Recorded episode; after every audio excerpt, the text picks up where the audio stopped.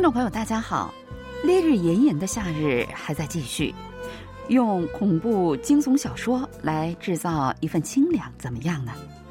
韩广书斋邀你一读，特意为大家准备了降暑特辑，让我们一起走入韩国小说的惊悚世界。今天要为您介绍的第一部作品是小说家徐美爱发表于二零零五年的《你好，杀人犯》。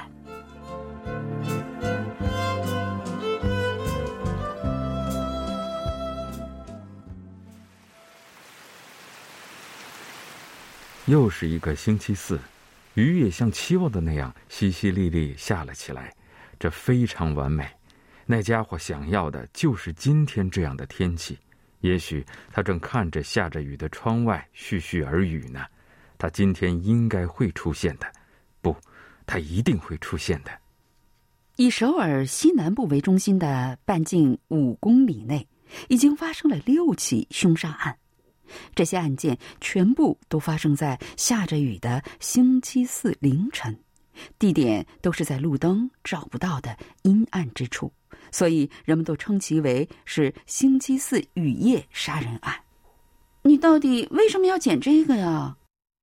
男人把报纸放在餐桌上，正用剪刀剪着有关杀人案件的报道，但是被高中生女儿夏琳这么一问。却不知道该怎么回答才好了，实在想不出什么好的解释，该怎么回答呢？说为了抓凶手嘛，不用想也知道，如果我这么说，他一定会嗤之以鼻的。你又不是警察。夏琳回自己的房间去了，男人铺开首尔市地图，发现事件发生的地点都集中在自己家的附近。那家伙的下一个作案地点会是哪儿呢？男人陷入了沉思，无意间手中拿着的红色签字笔滑落在地图上，笔尖儿在那里留下了一个红点儿。不知道为什么，男人觉得那个红点儿好像是一个什么暗示。时钟刚刚报了凌晨一点，男人就仿佛等了很久一样，掀开被子一跃而起。他没有拿伞。而是穿上了雨衣，向着地图上那个红点标示的地方出发了。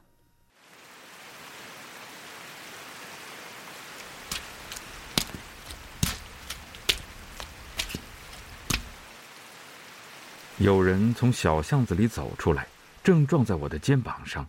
不知道是不是因为压根儿没想到这个时候会遇到人，他的眼睛一下子睁大了。在短暂的对视后，他把手揣进夹克口袋里，出了巷子，向着大路走去。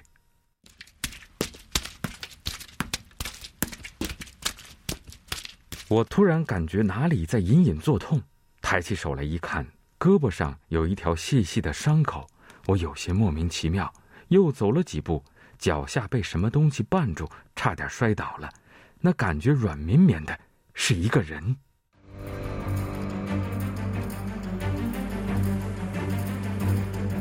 瞬间，我的脑子里响起了警报声。我胳膊上的伤口，背过身去，把手插在夹克口袋里，急忙向大路走去的背影，是那家伙。我刚才撞到的就是那个凶手。倒在我脚下的女人好像已经没了呼吸，一动不动。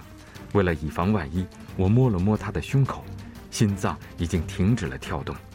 这时我才反应过来，转身拼命地跑了起来。那家伙杀人之后，正要离开现场时撞到了我，终于找到他了。现在只要抓到那个家伙就行了。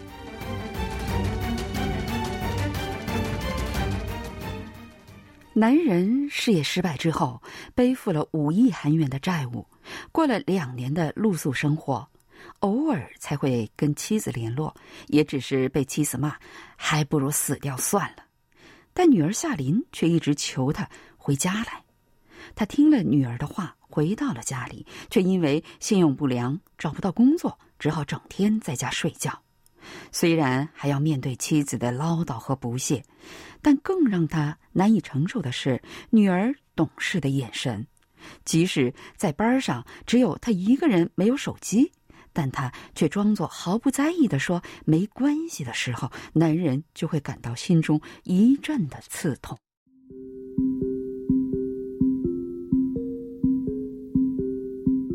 一无所有的我能为夏林做些什么呢？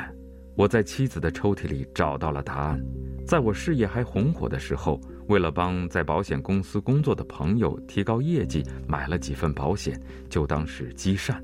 如果我死了，妻子能够拿到六亿韩元的保费，那时我才意识到，妻子让我不如去死的话，的确是出于真心，也不一定。就这样，我找到了能为夏琳做的事。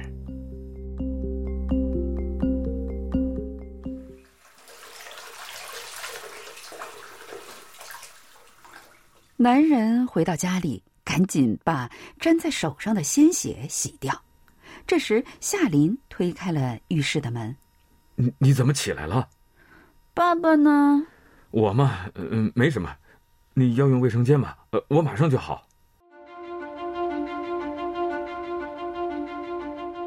为了了解能不能把保险赔付金转到夏琳名下，我仔细研究了下保险条款，发现。自杀是拿不到那笔钱的，寻找不自杀却可以很快死掉的方法并不容易。直到我在报纸上读到了连环杀人案件的报道，对，就是这个，只要把我自己暴露在危险之中就可以了。那家伙已经杀了好几个人，再杀一个我，应该根本都不算什么事儿。这计划虽然听起来有些鲁莽。但对事件本身的好奇心，以及凶杀很有可能发生在我家附近的预感，让我觉得还是值得一试的。我的目的很简单，就是被连环杀人犯杀掉。那样的话，夏林就可以拿到六亿韩元的赔付金了。我能做的事情，就只有在下雨的星期四的晚上，不管三七二十一，走出家门，这里那里到处游荡，最终在我第四次外出的时候。遇到了杀人犯。夏琳从下学回来，刚进门，男人就拿出一个装着手机的盒子递给他。哇，这是从哪儿来的？爸爸哪儿来的钱啊？看你，爸爸这点钱还是有的。别骗人了！你以为我不知道吗？爸爸，爸爸居然做那种可怕的事儿，你怎么能？夏琳哽咽着走进了自己的房间，这时，男人才突然想到了什么。他看到我在卫生间里洗沾着血的手，还有我认真收看在离家不远的地方发生了命案的新闻，剪下有关报道。星期四晚上的行踪不明，对夏琳来说都是明摆着的证据。我要抓住真凶，消除夏琳的误会。现在。男人不是为了被凶手杀掉，而是为了消除女儿的误会而四处寻找凶手了。又是一个乌云密布的星期四的晚上，凌晨一点三十分的时候，男人又出了家门。虽然遇到凶手说不定会死，但为了跟夏琳证明自己的清白，也只有这个办法了。他在一条车辆稀少的道路上走着。然后停在一个自动售货机前。当他掏硬币的时候，发现夏琳放在餐桌上的手机在口袋里。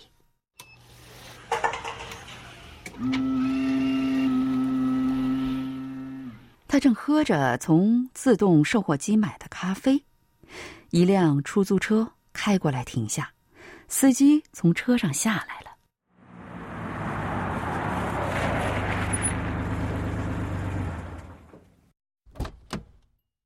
我喝完了咖啡，把纸杯揉成一团扔进垃圾桶里，正要离开的时候，出租车司机开口了：“你是第一次见尸体吧？”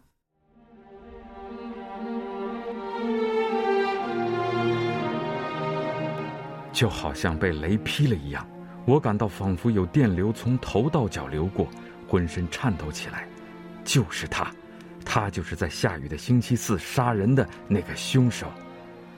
你，是你吧？你怎么？我在等你。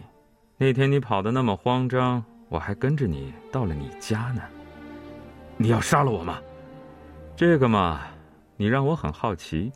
我以为从那天以后，我的画像就会被贴到全国各地去，但是太安静了。我很好奇，你为什么不去警察局？想要用一句话说明这一切，并不容易。而且，你星期四晚上又出来了，这让我对你产生了兴趣。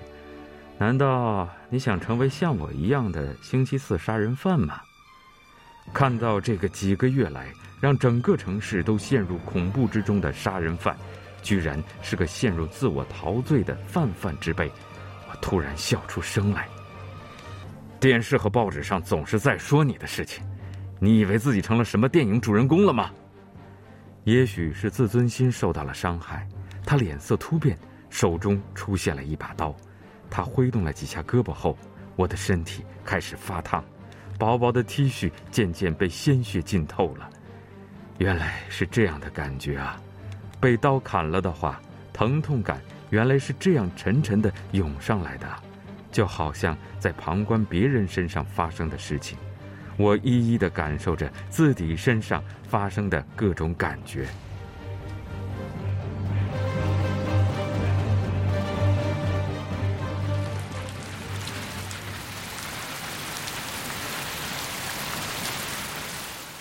不知不觉，雨点儿变大了。男人身上的鲜血被雨水冲着流向下水道。这时，手机响了。我用尽最后一丝力气，好不容易打开了手机，却还是被凶手抢走了。在喧闹的雨声中，夏琳的声音。带着女孩子特有的清脆和不安，清晰的穿了过来。是我，你现在在哪儿呢？你不要那样，我知道你想干什么。你是因为保险赔付金，所以想死吧？我上次听到你打电话了，我只要爸爸，没有钱也没有关系。你是露宿者也没有关系，请不要死。你答应我，不要想别的，答应我啊，爸爸！你说话呀，爸爸！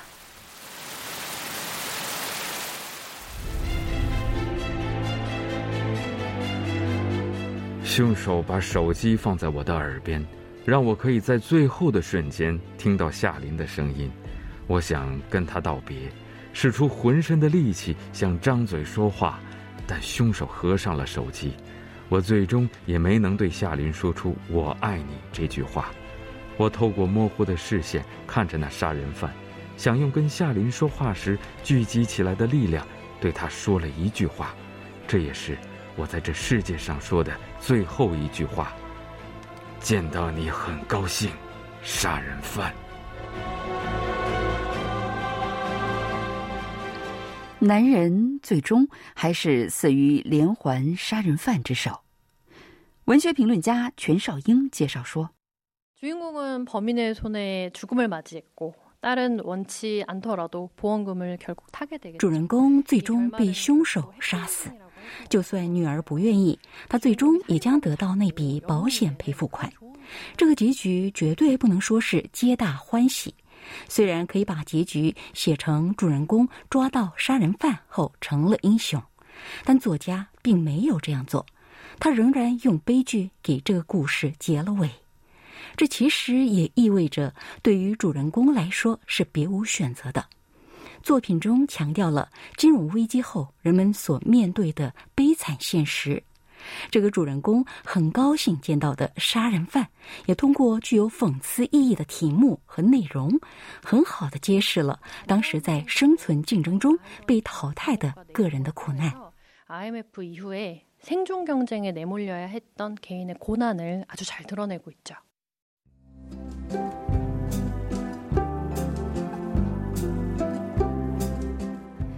听众朋友，今天的韩广书斋邀你一读节目，为您介绍的是《降暑特辑》的第一部作品——韩国作家徐美爱的小说《你好，杀人犯》。今天的节目是由立新跟小南为您播出的，同时韩国国际广播电台一个小时的中国语节目就全部播送完了。感谢您的收听，再会。